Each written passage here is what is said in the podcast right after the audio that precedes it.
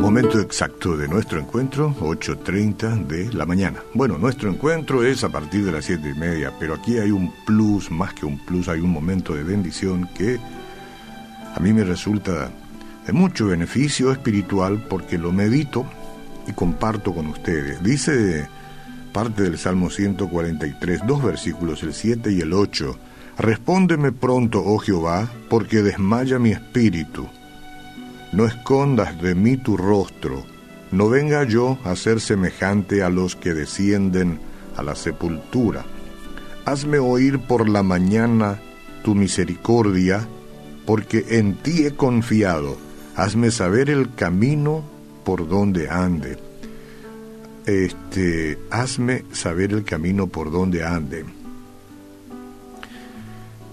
Hazme oír por la mañana tu misericordia. Hazme oír. Y todos escuchamos por la mañana, no sé cuán audible, pero Dios nos habla en el alma. Y eso es bueno, y eso es bueno, porque en Él confiamos, porque en ti he confiado, dice el salmista. Entonces le clama, hazme saber el camino por donde ande, porque a ti he elevado mi alma. Qué lindo texto, ¿no? Hay ocasiones en que vos y yo vamos a dormir lleno de problemas. Pasó un día y los problemas se fueron cargando en la mochila, ¿verdad?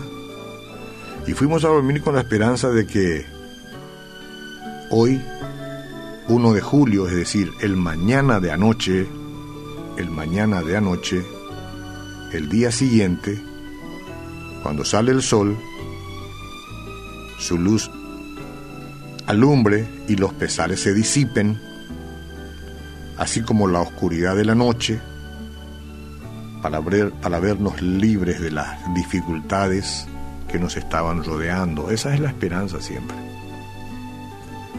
Qué bueno es tener esperanza y qué lindo es poder esperar un día eh, más. Y con ese día la misericordia de Dios se irá a renovar.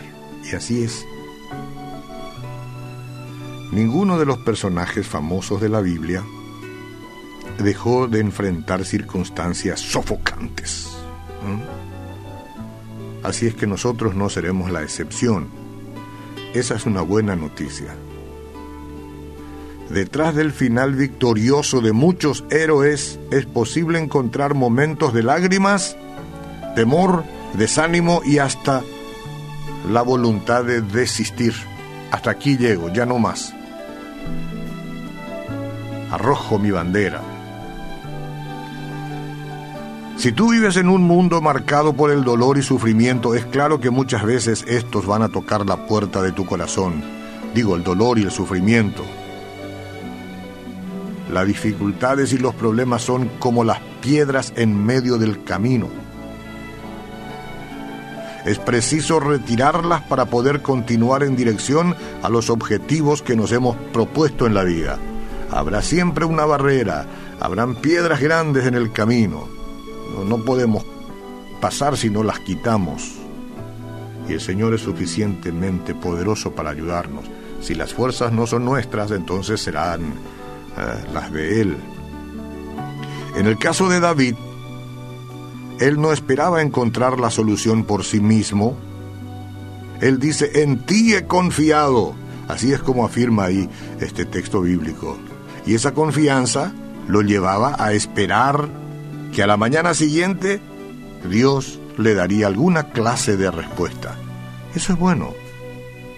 Esperar en Dios. Siempre hay una salida para las circunstancias aparentemente insolubles, es decir, que no tienen solución, siempre hay una respuesta.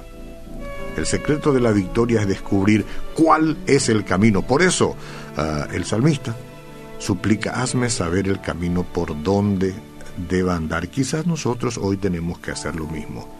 ¿Cuál es el camino que debo tomar? Ayúdame, tú eres Señor suficientemente poderoso para darme claridad a la hora de tomar una decisión y que ésta sea una decisión sabia.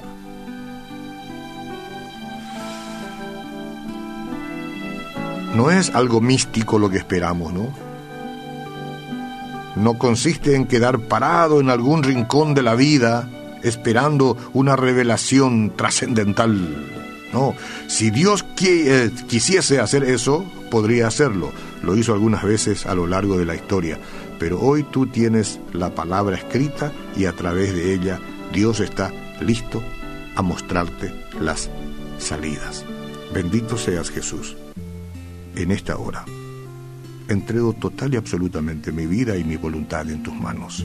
Ayúdame a seguir, muéstrame el camino. Está aquí para